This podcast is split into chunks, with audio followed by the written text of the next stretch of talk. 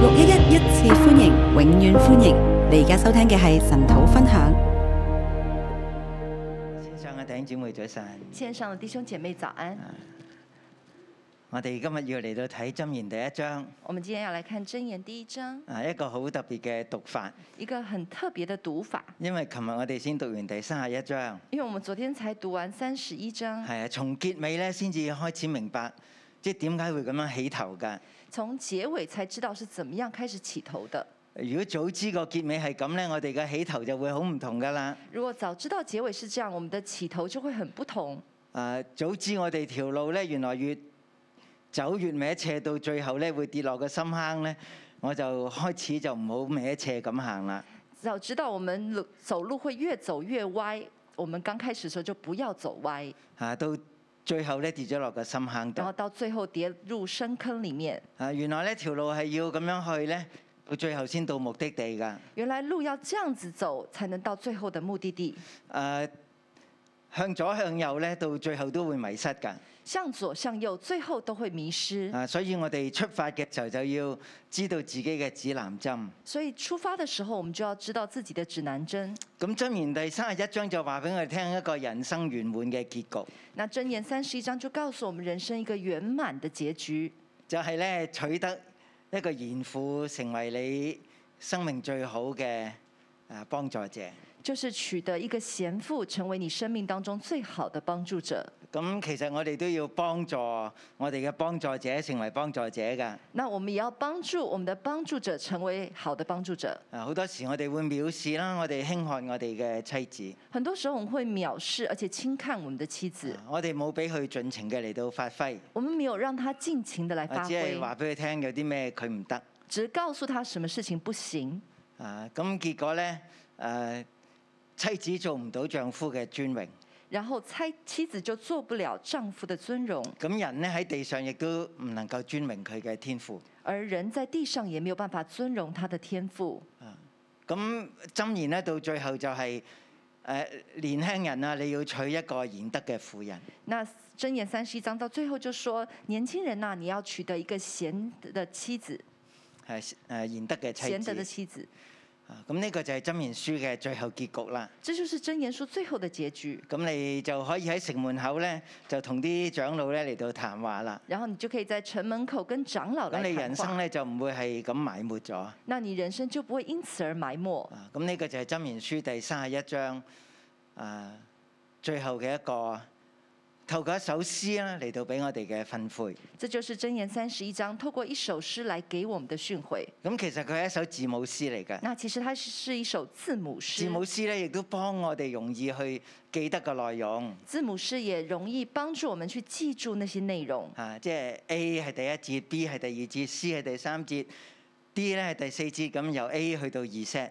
那就是 A 是第一節，B 是第二節，這樣一直去到 Z，誒，呃最後嗰節。然後最後那一節。咁希伯來文有廿二個字母㗎，那希伯來文有二十二個字母，咁所以呢首賢德婦人之歌呢，係一首二十二節嘅詩歌嚟㗎。所以這個賢德婦人的之歌有二十二你節。可以話呢，編寫箴言嘅作者呢，你可以說編寫箴言的作者，佢其實真係好肉緊㗎。其實他是很緊嗱，啊前面張講的。嗰啲你唔記得晒呢都唔緊要，前面那些你不記得沒關啊係，最緊要呢，背好最後呢一首詩，最重要是背好最後這一首詩，啊二十二節有二十二就係節。根據你識嘅 A B C D 背完佢呢，你就誒知道呢條路點樣走㗎啦。跟着你記得的 A B C D 這樣子背好它呢，你就知道路怎麼走。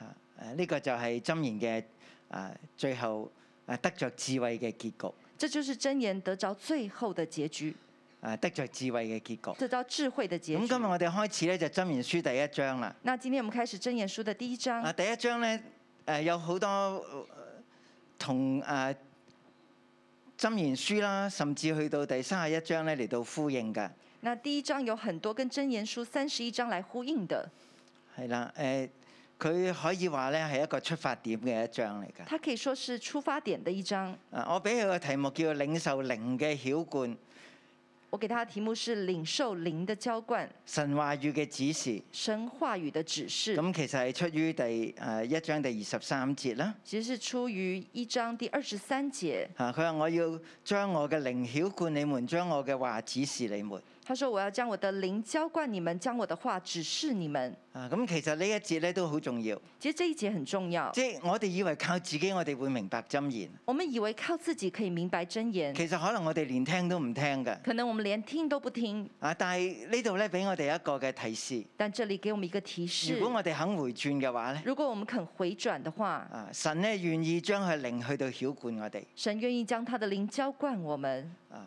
去加增我哋裏邊嘅渴慕，还加增我们里面的渴慕，俾我哋咧有嗰種啊遵行神話語嘅活力。给我们有那个遵行神话语的活力。啊，咁呃神會將佢嘅靈嚟到賜過俾我哋。神会把他的灵赐给我靠们。我哋自己，其實我哋做唔到噶。靠我们自己其实做誒不箴言到。書再讀一百次咧，其實我哋都唔入腦噶。真言书就算再读一百次，我们也没办法好似同让它我哋进入冇脑关里噶面好像跟他但係我们没有當神嘅关靈系。住喺我哋裏邊嘅時候咧，但当神的灵住在我们里面的时候，我哋咧容讓神嘅靈喺我哋裏邊咧嚟到運行啊，我们容让神的灵在我们里面来帶動我运哋嘅行祈禱啊，来带动我们祷去告。挖深我哋對神嘅渴慕咧。他挖深了我们对神的渴慕，啊，咁我哋對神嘅話語咧就有一種嘅親切感啊，那我们对神的话语就会有一分的亲切而感，且靠靠住呢種嘅動力咧，我哋不斷嘅嚟到追求。而且靠着这个动力，我们不断的追求。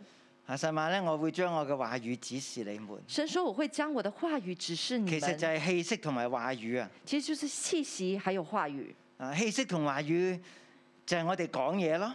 气息和话语就是我们如果说你冇话氣息咧，你講唔到你嘅話語出嚟嘅喎。如果你没有气息的话，你没有办法把你的话讲出你你腦来。海裏邊有晒呢啲嘅誒語言都好啦，係因為冇氣咧，你發唔到聲啊。就算你脑海里面有这些话语，但是没有气的话，你没有办法发声。但係只有氣咧，但只有气的冇哎话，話語咧，没有话语的誒话，我哋亦都唔能夠去溝通去表達。我们就不能沟通去表個达。氣息同埋個話語係係一致嘅。气息和话语是一致的，我我哋唔可以就咁讀箴言咧，就當呢個就係神嘅話語啊。我们没有办法就这样读真言，就把它当成神的话语。一定要個氣息咧喺我哋裏邊運作咧，個話語先至成為活潑嘅話語啊！要那个气息在我们里面运作，那个话语才成为活泼的话啊呢、语。個話語咧先至真係啊有嗰種嘅活潑嘅生命力啊！这个话语才有活泼的生命力，係啦，要有氣息，要有气息，同埋要有話語，而且要有话语，有神嘅靈，有神的灵，有神嘅道，有神的道。其實佢哋一齊出發㗎。其实他们是一起出发，所以我哋今日咧去追求神嘅話語，所以我们啊今天来追去讀求神的话箴言语，書，来读真言书我，哋亦都需要領受神嘅靈。我们都需要领受神的灵，使我哋整個嘅追求咧有動力有活力。使我们的整个追求有活力、有动力。好，嗯，我想睇同大家睇幾張 PowerPoint。我先跟大家来看几张的 PowerPoint，誒，講到真言書嘅結構，讲到真言书的结构，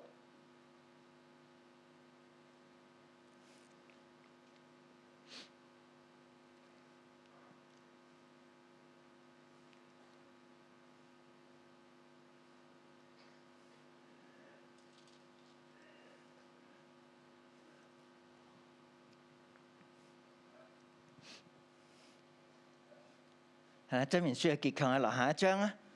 嗱，咁呢三十一章咧係以父親嘅訓誨開始，以母親嘅教訓結束。那这三十一章呢，是由父亲的训诲开始，由母亲的教训结咁束今。日我哋就進入呢個父親嘅訓誨裏那邊，我们今天就进入这个父亲的训诲唔里係面，一啲陌生人嘅話語啊，不是一些陌生人的係话我语，哋嘅叔父輩同我哋嚟到説話，是我们的熟父辈来跟我们说係同话，我哋有關係㗎。是跟我们有关系的。啊，對最後一章咧，係利姆伊勒王嘅母親咧嚟到教誒、呃教訓佢嘅箴言那最后一章是利姆伊勒王的母亲来教训他的箴言，啊，所以係從父親開始，從母親嘅話語結束。所以从父親开始，从呃到母親的话语来结束嗱，。啊如果我哋仲唔係好記得母親嘅話語咧，如果我们还不是很记得母親的话语的嗱话，你就記住佢係好想你娶個好新抱翻嚟，他你就记得他想你娶一个好媳妇儿回来，係啦，一個賢德嘅婦人。一个贤下德一章啊的妇唔該人。下一章，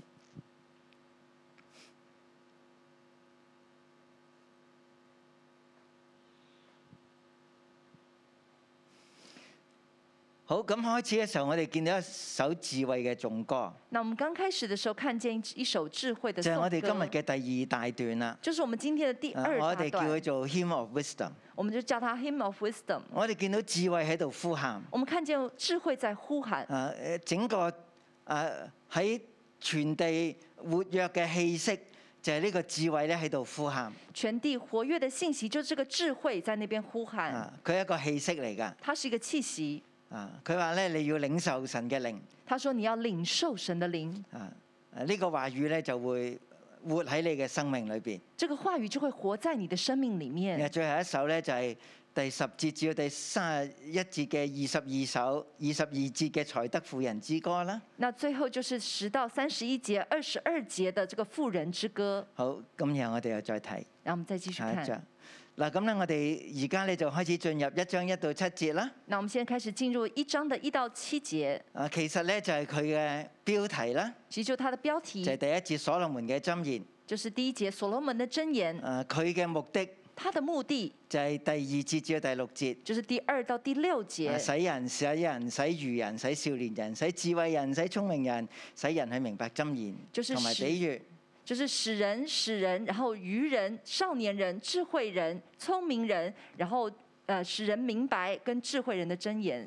係啦，咁誒箴言咧唔係俾淨係俾啲愚昧嘅人㗎，箴言不是只給愚昧人的唔，係淨係俾少年人，不是即係嗰啲未進入成年期嘅少年人。不是只給那些還沒有进入成年期的少年人，係啦，甚至智慧人咧都要學箴言，甚至連智慧人都要學箴言。啊自以為聰明嘅都要嚟到誒學箴言，自以為聰明的也要來學箴啊言，使佢哋增長學問嚟到得着智謀。使他們增長學問來得着智謀。咁然後第六節咧就話咧要懂得智慧人嘅言語同埋謎語啦。那第六節就講到要懂得智慧人的言辭和謎語。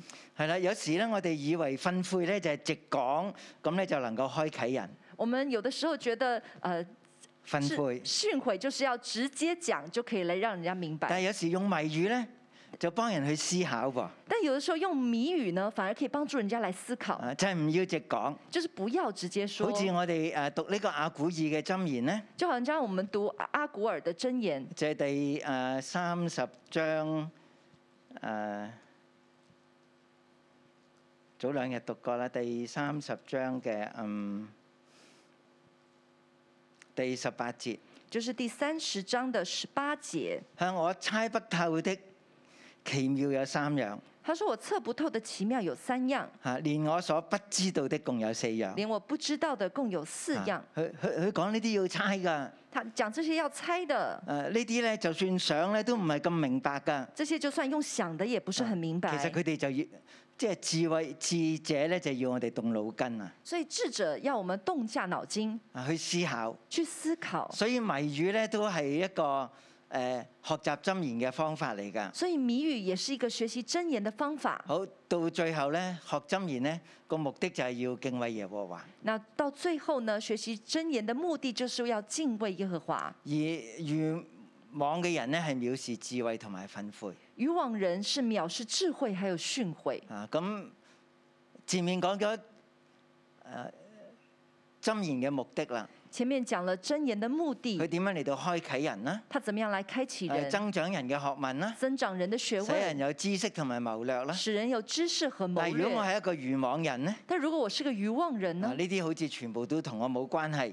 這些好像都跟我沒有關可以係，不理可以不理，啊！呢啲就係愚昧人啦。這就是愚昧人。啊！但係如果我真係按照住箴言咧嚟到走進智慧嘅人生咧，那如果我真的按着真言走進智慧的人生，咁我就會學識敬畏耶和華。我就會懂得怎麼樣敬畏耶和華。佢係我誒、呃一切知識嘅開端。它是我一切知識的開端。啊，開端嘅意思咧，即係唔好停步喺嗰度啊，開端的意思就是不要停留在那裡，只不過係個開始啊。只是一個開所始。以我哋教會咧讀箴言咧，讀完一片又一片又一片，所以，我們教會讀真言一遍又一遍又一遍，啊因為咧越挖咧係越深㗎，越越挖呢就會越深，越嚟越認識耶和華越㗎。來越認識耶和唔華好。停留喺個開端嗰度，不要停留在那個開端認那識裡，佢只不過個開端啫。認識它只是一個開端，好似結婚行婚禮咧，只不過個開端嚟嘅啫。好像結婚行婚禮呢，只是一個開端，嚇，啊以後整個嘅婚姻咧就係、我哋需要去經營，以后整个婚姻就是我们需要去经营，每日咧要重新嚟到認識啊你嘅配偶，每一天要重新来认识你的配啊偶，每日咧嚟到去敬畏佢，去愛佢。每一天来敬畏他，来爱他。啊好，咁我哋就講咗頭嗰七節啦。啊，我们刚刚就讲啊了咁、我前面哋的仲几要啊誒节係啦，睇下呢啲箴言書嘅段落標題。那我们看一下这些箴言书的段落标题。誒標題咧，佢意思就係好似我哋誒、呃讀誒、呃中學嘅國語課本咁咧。那呃，标题就是好像我们中学读国语课本一样，啊，有一個作者介紹㗎，有一个作者介绍，即係啊，今日我哋讀呢篇文章嘅作者係邊個？就是我们今天读这章文章的作者是谁？啊，譬如梁啟譬如说梁启超超，啊，咁佢話俾我哋聽咧，《箴言書》嘅作者咧就係大衛兒子所羅門所寫嘅箴言。那所以我们今天读箴言，就是它的作者就是以色列王大卫儿子所罗门的箴言。咁我哋以為咧呢一、個嘅標題咧就係、成卷書嘅標題嚟㗎啦。那我们以为这个标题就是整卷书的标题，啊，其實佢係一章至到誒九章嘅。其实它是一到九章的。啊，你可以話係一個箴言書嘅總論啦。你可以说它是一个箴言书的总论。然後第十章一節你又見到係所羅門嘅箴言喎，那十章一节，你又看见是所罗门的箴言，即係喺九章之後咧就正式進入所羅門嘅箴言裏邊啦。意思就是九章之后就正式进入所罗门的箴言。然後咧第廿二章咧就話你需要側耳嚟到聽受智慧人嘅言語。然后二十二章就说你需侧耳听受智慧人的言语。咁呢個智慧人咧这个智慧人啊呢，其實係複數嚟㗎，其实是复数，嚇、即係話唔係所羅門一個人嘅言語嚟㗎。就是不是所罗門一个人的言语。啊，咁下邊亦都係智慧人嘅箴言。那下面也是智慧人咁的呢個箴已經去言。到廿四章啦。这已经去到第二十四咁第章。廿五章咧，那第二十佢五章話呢，也是所羅門的箴言。他说也是所罗門的箴即係言。後來咧，又揾到啲所羅門嘅箴言咧就是，補充翻上去啦，后来也找到了所罗門的箴言，然后把把补把它补充上去。係啦，即係有兩段智者嘅箴言之後咧，再啊有一段所羅門嘅箴言嚟到補充上去。就是有两段智者的箴言之后，又有一段所罗门的箴言把它补充上去。啊，但係廿五章一節咧，唔係淨係停喺呢度㗎，那但是二十五章的一节不是只有停留在这里，後邊仲有一句嘅喎，后面还有一句係啊是希西家的人所騰錄的。是西西家人所腾录的。啊，希西家係所羅門之後二百年嘅王嚟㗎。西西家是所罗门之后譬两百如年我的哋話所羅王。門係十世紀啦，我们说所罗门是十世纪，希西家王係八世紀㗎嘛。西西家王是八世纪。咁你如果就咁睇呢個誒標題咧，如果你就这样看那个标题，啊，你就會見到原原來箴言書已經過咗二百年㗎啦。你就会發現《箴言書》原來已經過了兩百喺個年。過程裏邊咧，有啲智慧人咧嚟到補充呢啲箴言落去，那在這個過程當中，有些智慧人把這些智慧言語補充上去，啊，亦都有另外啲智者咧，將所羅門其他嘅箴言咧補充上去，也有智者把所羅門其他的箴言補充上去，亦都有希西家嗰個年代嘅文士咧嚟到補充所羅門嘅箴言上去。也有西西家年代的文士來補充所羅門的箴言，啊，咁呢啲都係箴言書裏邊有記載㗎，這些都是箴言書裡面有記載但係冇的。話個箴言書就停咗喺嗰度㗎。但沒有說箴言書就停在那裡。係啦，咁成卷書點樣成為一個三十一章嘅書卷呢？那整卷書怎麼樣成為一個三十一章的書卷呢？啊，可能都唔係停喺希西家嘅年代㗎，可能都不是只有停留在西西家的年代，啊誒，可能咧去到秘魯回歸啦，可能去到被掳回歸，啊，所以佢係一個有日子嘅書卷嚟㗎，所以它是一個有日子的書卷。啊，係經過一個發展同埋增長嘅過程啊，是经过一个发展而且增长的过啊，程，但係整卷書咧都係叫做誒歸咎於所羅門，但整卷书都可以歸咎于所罗因為门，所羅門咧係以色列人智慧傳統嘅源頭嚟㗎，因为所罗门是以色列人智慧的传统的源头，好似摩西咧就係以色列人律法嘅源頭啊，好像摩西就是以色列民智啊、律法的源头，而亞伯拉罕呢，就係以色列人信心嘅源頭啊。而亚伯拉罕就是以色列人信心的源头。啊，當我哋話摩西五經係誒從摩西而嚟咧，那当我们说摩摩西五经从摩西而来，啊其實亦都經歷咗後邊嘅發展㗎。其实也经过后来的发展。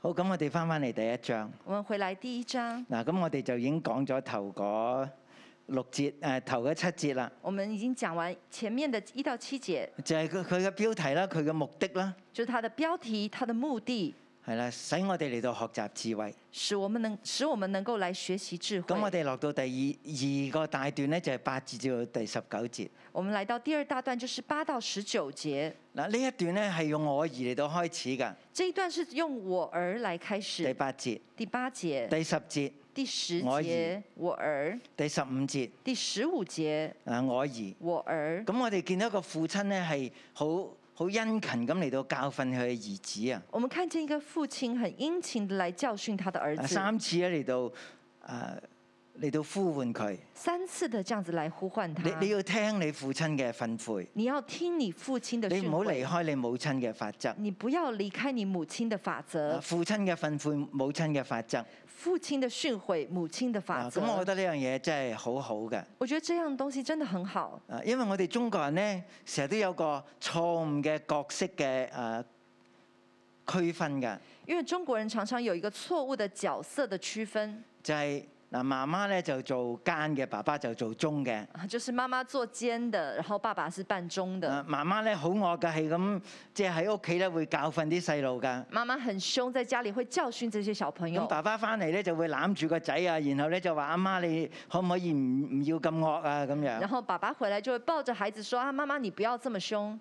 啊我唔知你長大有冇經歷過呢啲嘢啊？”我不知道你長大過程一個有沒有係經歷惡這嘅，些一個咧就係誒好好好好人善、好好仁慈嘅。一個就是很凶的，一個就是很仁慈的。啊，其實咧係對我哋成個小孩子嘅成長都係非常之唔好嘅，其實這樣子對我們小孩子的成長是非常之因不為好佢冇的，一個一致嘅法則啊。因為他沒有一個一致的法則，佢以為有窿可以捐啊，他以為有洞可以鑽啊可以啊，媽媽就係咁，爸爸就係咁啊，啊。媽媽就是這樣，爸爸就是這樣。啊！我我哋求主咧嚟到幫助我哋。我們求主來幫助我們。啊我哋做父母嘅，我們做父母的，我哋要首先處理好我哋中間嘅矛盾。我們要先處理我們中間的矛盾喺。教孩子嘅事上面，總係一致嘅。在教孩子的事情上總是一致，啊，佢佢係冇誒一時左一時右，他不會一時左一時右，佢係有一條直路咁樣嚟到向向前嚟到成長嘅。他是有一條直路一路向前來成長。啊，父母咧係一致父母是一喺致，哎教養嘅孩子上邊係同心嘅。在教養孩子上面是同心的。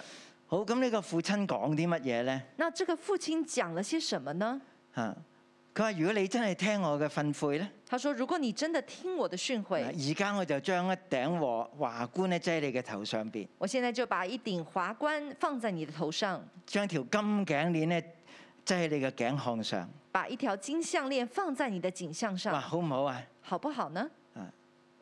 嗱，聽話就係咁噶啦。聽話就是這樣。我將人生嘅皇冠擺喺你嘅頭上邊，我將人生的華冠我要放在為你你頭掛上一上，條金鏈。我要為你掛上一條金啊呢個鏈，就係你嘅光彩，這就是你的光你嘅彩，榮耀，你的榮亦都耀，係你父母嘅榮耀同也埋是光彩。也是你父母的榮耀和光彩。啊，不過去到呢個階段呢，不過來到這個階段，我哋就發覺呢個仔咧開始大個啦。發現這個兒子開始長大了，啊，但係佢又唔係真係好成熟喎，但他也不是很成熟，佢有個身份危機㗎。哦他有一個身份的危機。其實咧，佢中意同佢啲朋友玩咧，多過聽爸爸媽媽話㗎。他喜歡跟朋友玩，多呃勝過於聽爸爸媽媽的我話。哋叫做一種同齊嘅壓力啊，我們講說是一個同儕的壓力，嚇 peer pressure，是 peer pressure，就係人哋都係咁㗎啦，就是人家也是這樣，啊人哋都可以咁樣玩啦，人家都可以這樣啊玩，點解我唔可以為啊？嗯什麼我不行？啊我哋好似有個新嘅權威嚟到反抗咧父母嘅權威咁樣樣啊。好像有一個新的權威來反抗父母的權威，啊，其實咧就係講我哋嘅教養咧，其實就講我們的教養有冇俾孩子一條直路？有沒有給孩子一條直啊，如果路。父母之間係好多爭吵㗎，如果父母之間很多爭吵，孩子成長咧，孩子的成長佢，亦都用另外嘅爭吵嚟到對抗父母啊。他也用另外的爭吵來對抗父母。喺佢嘅成長裏邊咧，佢揾唔到自己嘅身份啊！在他成長裡面，他找不到自己因為的爸身爸係咁份，樣講，媽媽又係咁樣講因為啊。爸爸是這樣說，媽媽是那咁而家樣就有一說。班新嘅朋友，佢哋又咁樣現講在有一個新的朋友，他們是這樣說啊，。佢佢要揾到自己嘅身份，他要找到自己的身份，其實就係一個混亂嘅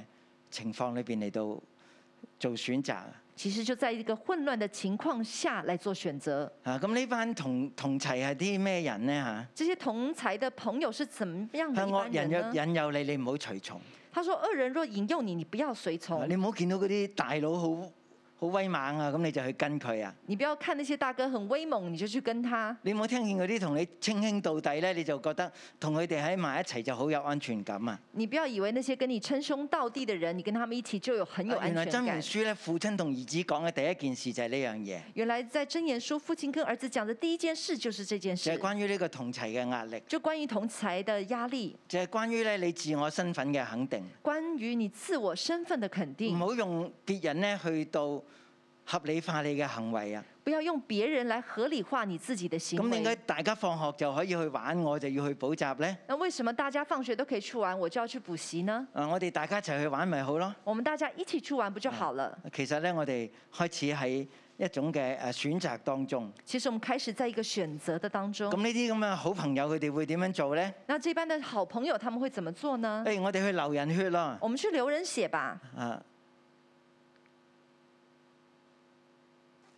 我哋好似陰間咧，將嗰啲無辜嘅人咧，活活吞下啦。我們好像陰間把那些無辜的人活活吞下。哇！即係原來佢哋係殺手嚟嘅喎，哦，原來他們是殺佢要手，搶人哋啲嘢咧，他們去搶別人的東西，啊不惜咧去流別人嘅血啊！不惜去流別人的而血，且講到自己好大啊！哎把自己講得很大，誒、可以係窮兇極惡啊！可以是窮凶極惡。所以我哋做父母咧，我哋好擔心啲小朋友唔知有啲咩，即係一齊玩嘅人。所以做父母的就很擔心跟自己孩子一起玩的人，喺古代咧，喺以色列嘅年代咧，在古代，在以色列的年代，父母要將呢條金鏈擺喺個仔嘅頸項上，父母要把這條金鏈放在兒子的將金项皇冠擺喺個頸仔上，嘅頭上。把皇華冠放在他的頭第上。一樣嘢，第一件事，阿仔，兒子啊，你唔好去黐嗰一班人啊！你不要去黏着那一班人，唔好人哋話點你就點啊！不要人家說什麼你就怎麼樣。唔好人哋講到好大，咁你就覺得自己啊同佢哋喺埋一齊咧，你就好掂啊！不要人家觉得讲把事情讲得很大，你觉得跟那些人在一起你就很厉害，啊，咁然後佢哋會搶奪人哋嘅寶物啦，然后他们会搶奪人的啊寶物，裝滿房屋啦。来裝滿房屋我。哋大家同分，我哋共用一個囊袋，第十三、十四節。我们大家一起來同分，而且我們共用一個囊袋。第十咁我哋係咪好兄弟節，啊？我們是不是好係兄咪弟有福呢？同享啊？是不是有福同享呢？就好似冇乜講有禍同當㗎，但是沒有講要有禍同或當者，有禍嘅時候，嗱阿乜乜你先去啦咁樣樣。或者有禍的時候啊，你你你你去吧。啊第十五節，第十五父節親，再一次提佢嘅兒子：父親再一次提醒他的兒子，你唔好走呢條路，你不要走這條路，唔好飛快咁嚟到奔跑呢條路。不要飛快來奔走這條路。第十七節，咁樣就好似啲飛鳥咁樣咧，因为这样就好像十七节飞明鸟知那前样，面有個網羅，明知前面有个网罗，但係唔識得去躲避，但不懂得去躲避，因為網羅裏邊有利啊，因为網羅裡面有利要，好想得到嗰個利啊，很想得到得那到个呢利，啲嘅財富啊，得到那得些的到財別富，人嘅利益。得到別人的利益，啊，咁我哋成班少年人咧就去搶啦。所以我们这一班少年人就去搶，我哋要將別人嘅寶物咧，擠喺我哋自己間屋裏邊啊我！們要把別人的寶物放在自己的屋子裡，啊，呢呢啲就係愚昧人。這些就是愚昧人。父親咁樣講，父親這樣子說，第十九節，第十九節，凡貪戀財利所行嘅路都係咁，凡貪戀財利所行的路都是如此，最後係害自己嘅命。最後是害自己的命。啊，貪戀嘅心係奪去得財者之命。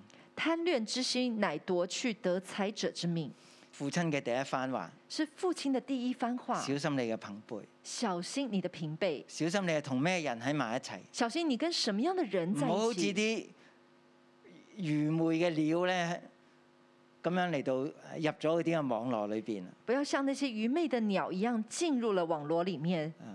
好，第二十至到第三十三節，第二十到三十三節，啊，第二段嘅經文，第二段的經文，啊，父父親嘅話語咧就停咗呢度啦。父親的話語就停在這跟住裡，咧就介紹有另一把嘅聲音，然後就介紹另一把的聲音。啊，父親咧將個平台咧俾呢一把嘅聲音，父親把這個平台給了另一把的聲音，佢就叫智慧，它就叫智慧，學媽，好好嘛嘛，智慧好嘛，智慧，學母親啊，學母親，學媽，學媽，學媽，好嘛，係啦，希伯來文智慧，希伯來文的智慧。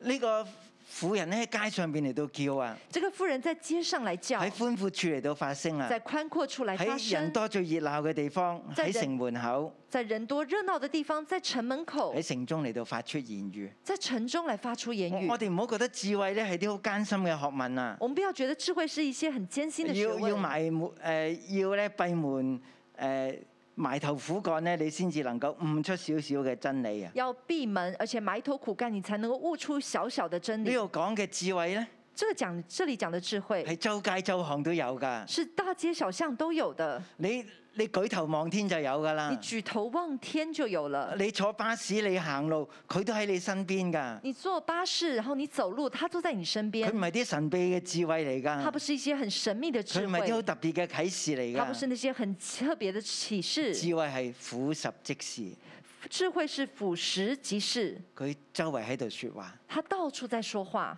只要我哋唔係太過自我中心，只要我們不要太過自我中你啊會心，聽到佢把聲音你㗎。會聽見他佢的係聲隨音，時隨地咁嚟到提醒我哋㗎。他是隨時隨地來提佢係醒大我街們大的。巷咁講嘢他在㗎。大街小巷上這樣子來說話，佢係生活嘅智慧，他是生活的智所以慧，佢係屬於生活㗎。所以他是屬於生活只要你的。你喺度生活，只要你在這裡生活，只要你嚟嚟到聆聽，只要你在聆你就聽，會聽到智慧喺度説話。你就會聽見智慧在說話。咁智慧講乜嘢呢？那智慧說什麼呢？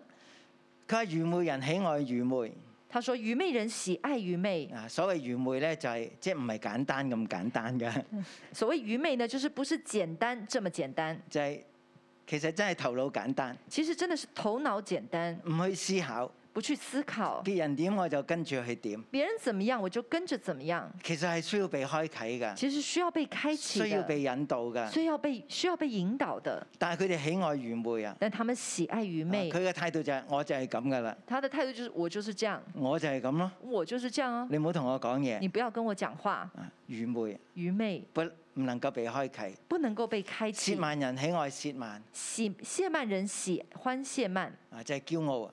就是驕傲。你你講嗰啲算得啲乜嘢？你講的算什麼？啊又唔好玩，誒、又不好玩，又冇樂趣，又沒有樂趣，啊由我自己去到決定，由我自由我自己來決定。褻慢、褻慢、輕看，輕看，啊褻慢人喜歡褻慢。褻慢人喜歡褻慢。嗱咁，我哋見到呢兩句係平衡嘅，呢我們看見這兩句是平衡的，啲就係智慧嘅言語啊。這些就是智愚慧的昧言人語喜歡愚昧，愚昧人喜愛愚昧，褻慢人喜愛褻慢。褻慢人喜愛好褻咁慢。第三句啦，那第三句，咁愚誒愚頑人又點咧？那愚頑人又如何呢？啊，俾你造句啊！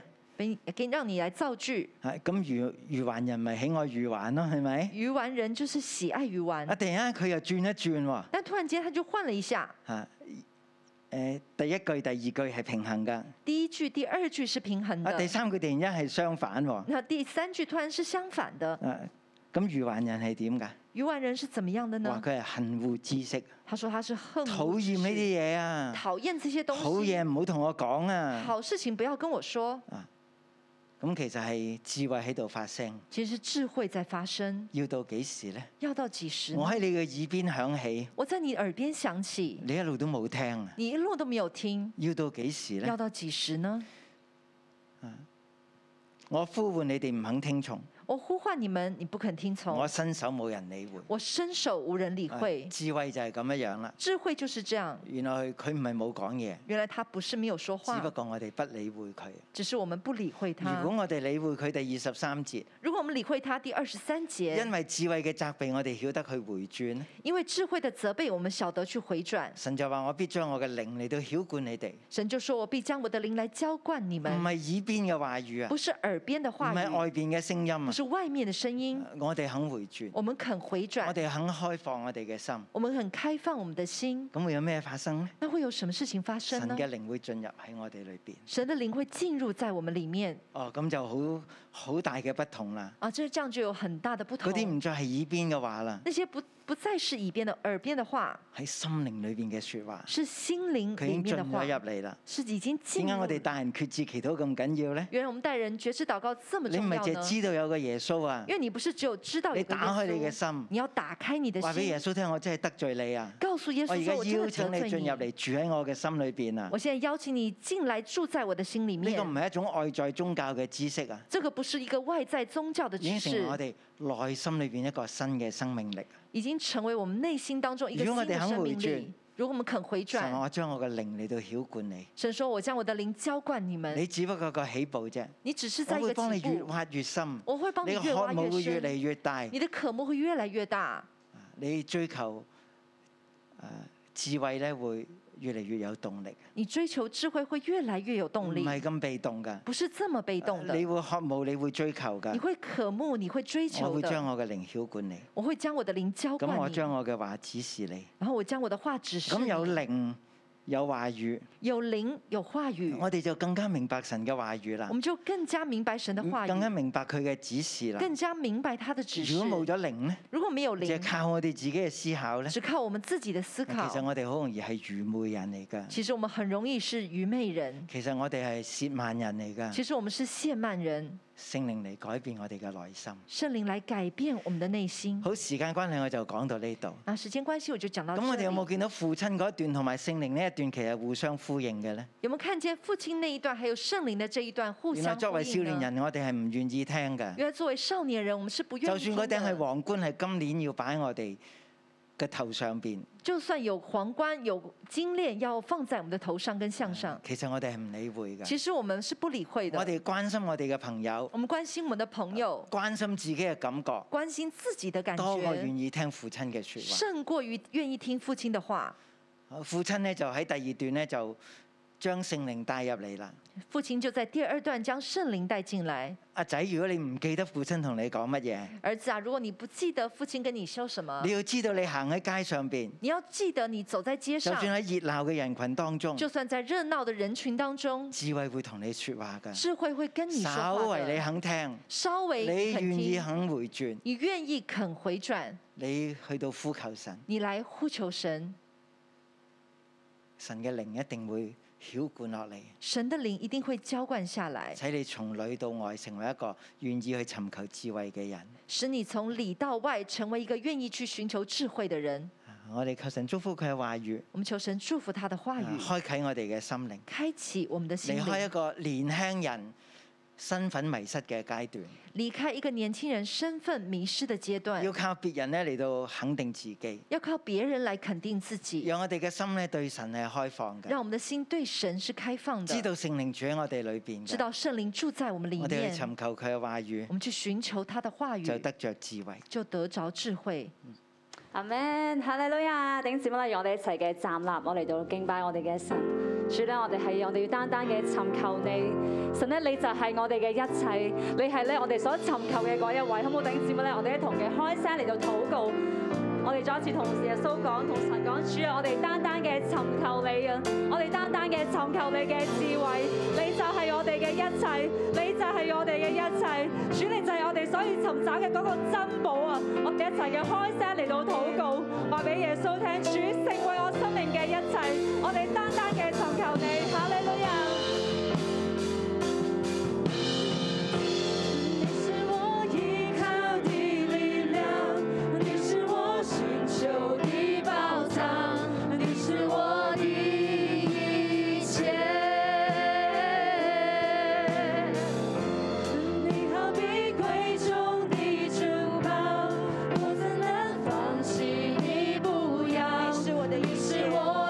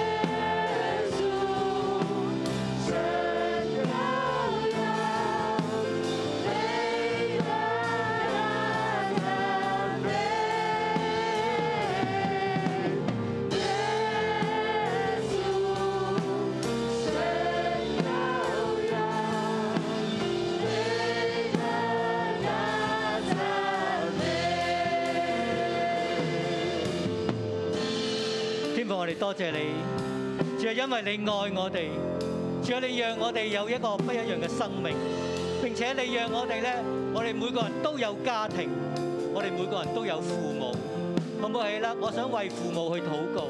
如果你係作父母嘅，你可以舉起你嘅手，為着我哋自己嘅心，為着我哋同我哋嘅配偶，我哋係同心一致嘅去禱告，因為我哋嘅兒女都喺我哋之下。我哋為着自己嘅生命，我哋為着我哋同我哋嘅配偶，我哋嘅同心，我哋係為呢一樣嘢去禱告，因為冇一樣嘢俾我哋作父母，我哋同心同行，我哋唔係一個爭吵之下，我哋孕育係一個和諧，係一個喜樂嘅家庭嚟得重要，好冇？作父母嘅，我哋為自己嘅心去禱告，求神去開啟我哋。可能我哋我哋同我哋嘅配偶喺金錢上、喺教養上，或者喺好多嘅生活上面，我哋都有好多唔同細節上面嘅不一樣。係我哋呼求聖靈，我哋呼求神，我哋起叻，我哋先與我哋嘅配偶同心，我哋為自己去禱告。說噶啦，叭叭叭叭。哦有得說嘅有得說嘅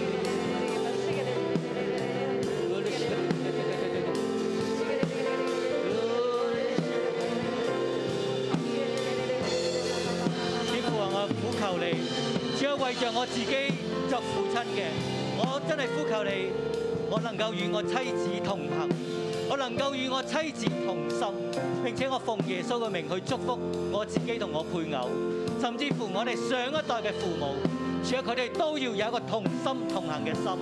主啊我哋領受從神而嚟嘅智慧，我哋要有先有呢個智慧，我哋彼此同心同行，以致我哋喺家入邊，我哋唔係帶嚟紛爭、帶嚟爭吵、帶嚟不安，相反，因着呢個同心同行，我哋能夠彼此一致，將一個滿有愛嘅家能夠帶進喺我哋嘅生命當中，帶進喺我哋嘅下一代當中。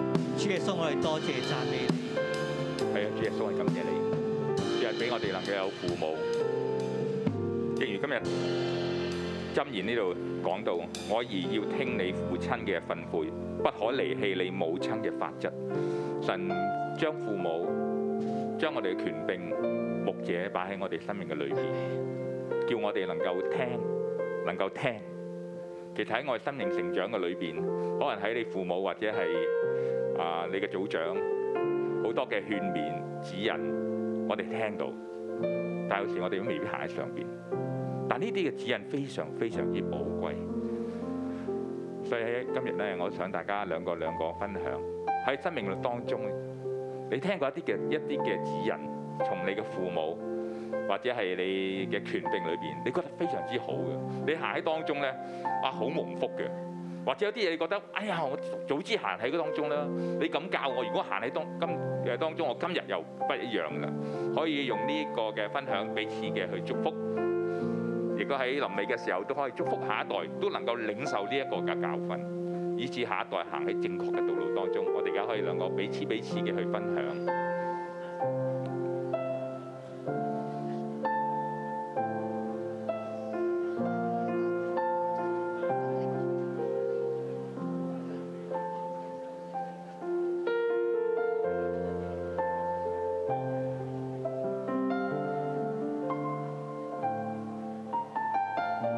Hãy subscribe cho kênh Ghiền Mì Gõ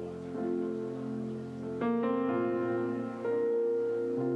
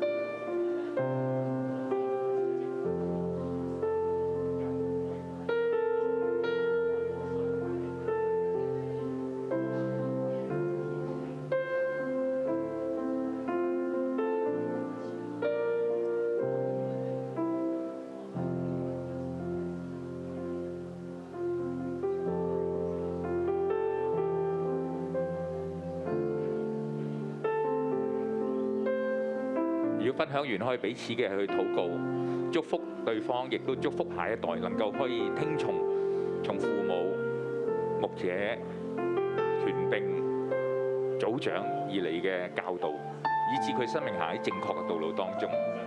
如果你有感動，亦都可以為到青年人去認罪。好多時呢一下一代唔能夠去聽，代表佢哋去承認呢個不聽、驕傲嘅罪，以致佢耳朵能夠開通，領受從父母而嚟嘅教導，亦都藉着權柄將呢啲嘅教導傳俾佢哋。我哋可以彼此嘅禱告，開聲嘅禱告。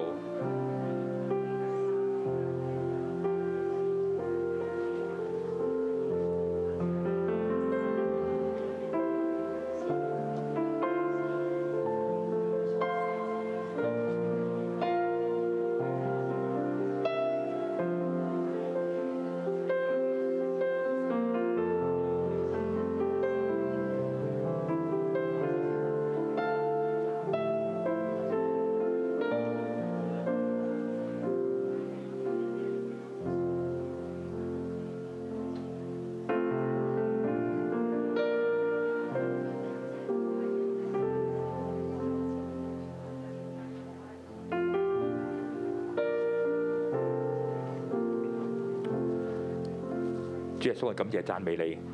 主啊，感謝你俾我哋有父親嘅訓誨，母親俾我哋嘅法則，以致我哋生命能夠行喺正確嘅道路當中。主啊，感謝你喺過去裏邊好多好多呢啲嘅指引喺我哋生命裏邊，為嘅係叫我哋行喺正確嘅道路裏邊。主啊，為到我哋嘅父母，我哋感謝你；為到我哋一切嘅權柄，我哋嘅老師，我哋嘅組長，我哋嘅牧者。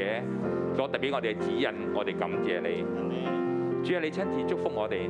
剛才我哋分享裏邊，我哋講到好多呢啲嘅金石良言。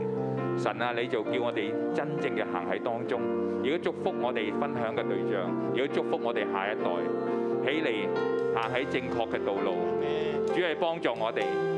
主啊，你叫智慧進入我哋嘅生命裏邊，以致我哋生命要帶著呢個嘅華冠。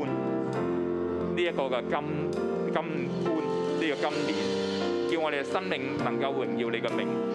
主啊，叫我哋行喺智慧人嘅道路當中，除去我哋裏邊嗰啲嘅固執，除去我哋裏邊嗰種嘅愚昧，嗰種嘅驕傲，叫我哋生命能夠有一個聽嘅耳朵，願意行嘅一個心智。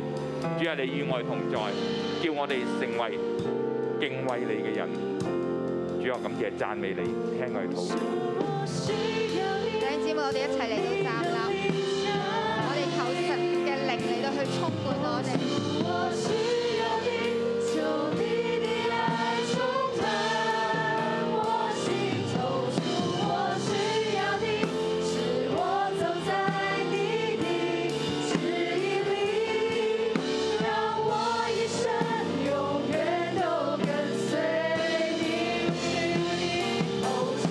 我哋打開我哋嘅心，讓神嘅能力嚟到去充滿，讓我哋能夠去聽聽神嘅話語。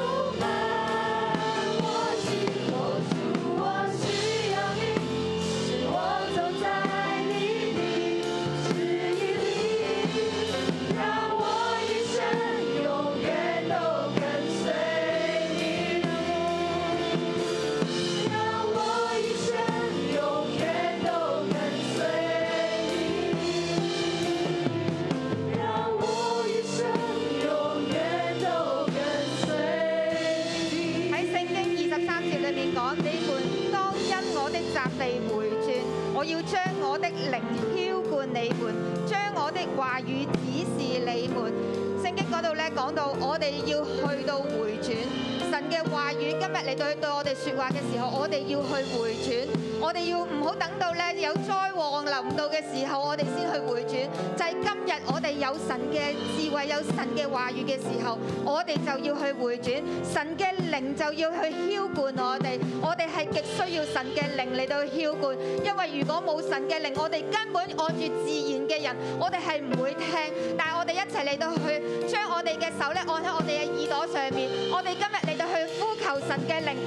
去充滿我哋嘅耳朵，充滿我哋嘅耳朵，我哋一齊嚟到開聲禱告，讓神嘅靈嚟到去充滿喺我哋嘅耳朵，好多嘅環境叛逆，好多咧我哋嘅藐視，我哋唔能夠去聽得入耳嘅，我哋好多時候就已經反彈啦。我哋咧聽到父母講嘅，我哋覺得好厭煩，我哋嘅屬靈父母俾我哋嘅指引，我哋都覺得點解你會咁樣追我㗎？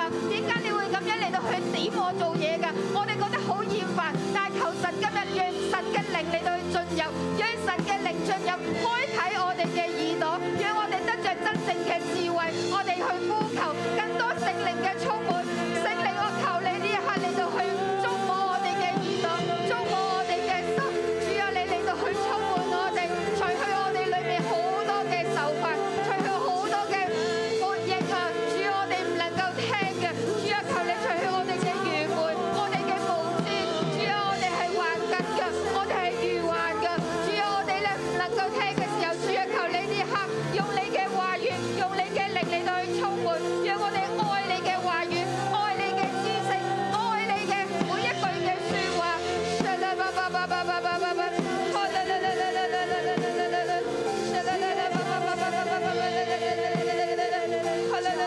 主啊，讓我成為一個人聰明嘅人啊！我能夠去得着你嘅智慧，得着你嘅訓誨，愛慕愛慕我哋嘅屬靈父母，我哋親生嘅父母，我哋嘅祖，我哋嘅長輩對我哋所講嘅每一句説話，主啊，更新我哋，更新我哋，再唔係用舊嘅模式，聖靈你嚟到去更新我哋，聖靈更新我哋。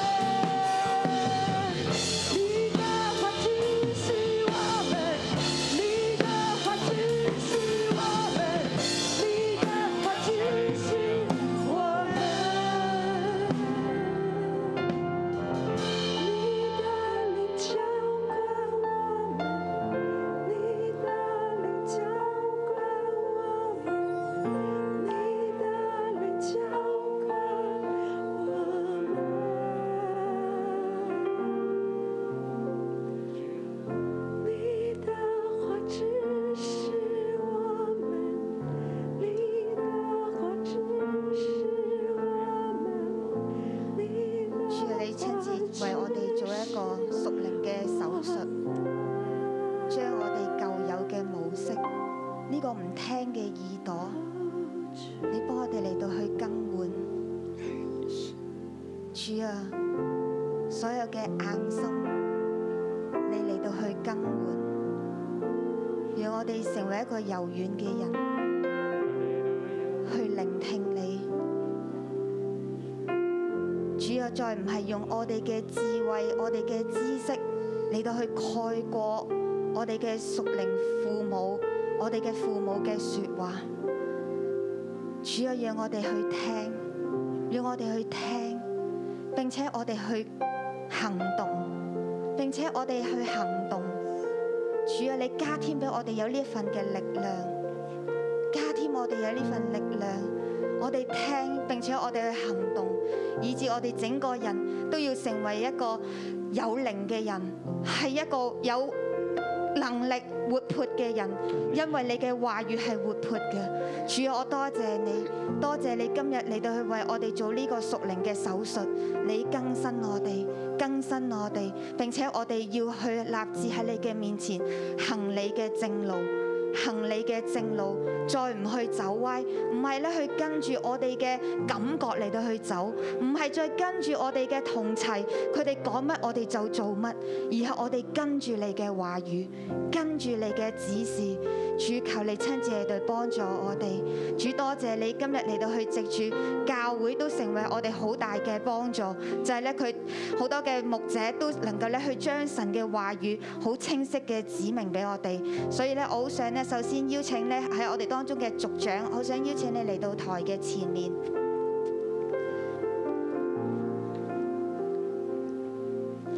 喺第九節嗰度講到，當我哋咧去到跟從父親嘅訓誨，不離棄母親嘅法則，我哋咧就會頭上戴住華冠，頸上戴住金鏈。所以咧，我好想陣間咧，族長喺前面嘅時候，佢咧就為我哋戴上華冠，頸上戴上金鏈，就好似咧我哋去願意將我哋嘅生命嚟到去服喺呢啲嘅屬靈長輩嘅面前，聽從訓誨，我哋嘅生命就得着一切嘅好處，得着從神而嚟嘅祝福。所以咧，我想陣間咧，族長咧，你可以同佢講。我咧要奉耶穌基督名為你戴上華冠，頸上戴上金鏈，願你一生行喺神嘅正路上面。我想弟兄姊妹咧，依刻你就嚟到族長嘅面前，帶住一個謙卑嘅心嚟到咧去。將你嘅信心嚟到去擺上俾神，並且咧嚟到去得着呢個嘅祝福。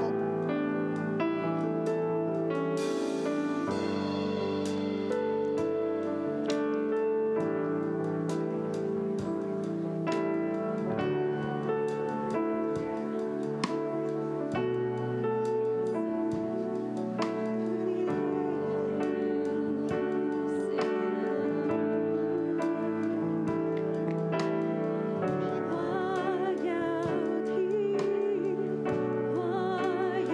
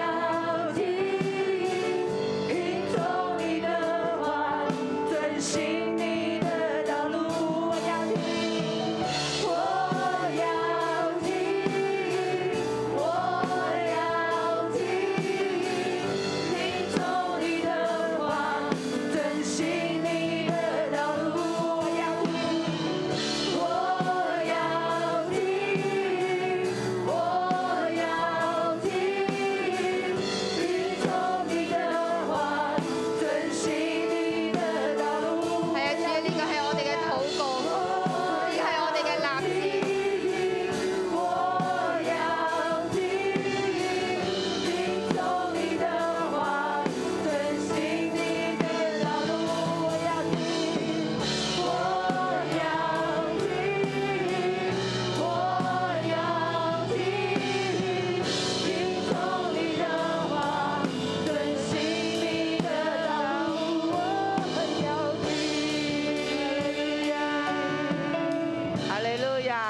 在大家金光闪闪，对不对？好，每个人都有华冠，都有金链。我们一起来领受祝福。我奉耶稣基督的名祝福你，成为智慧的人。你在大街小巷，你在社群当中，你在家庭里，你在职场当中，为主来发光。从你口中有仁慈的法则，从你的口中有智慧的言语而出。所有人都因你的缘故，他们同样都要生命充满光彩。奉主的名，大大的祝福你，Amen。我们把掌声归给耶稣，祝福大家。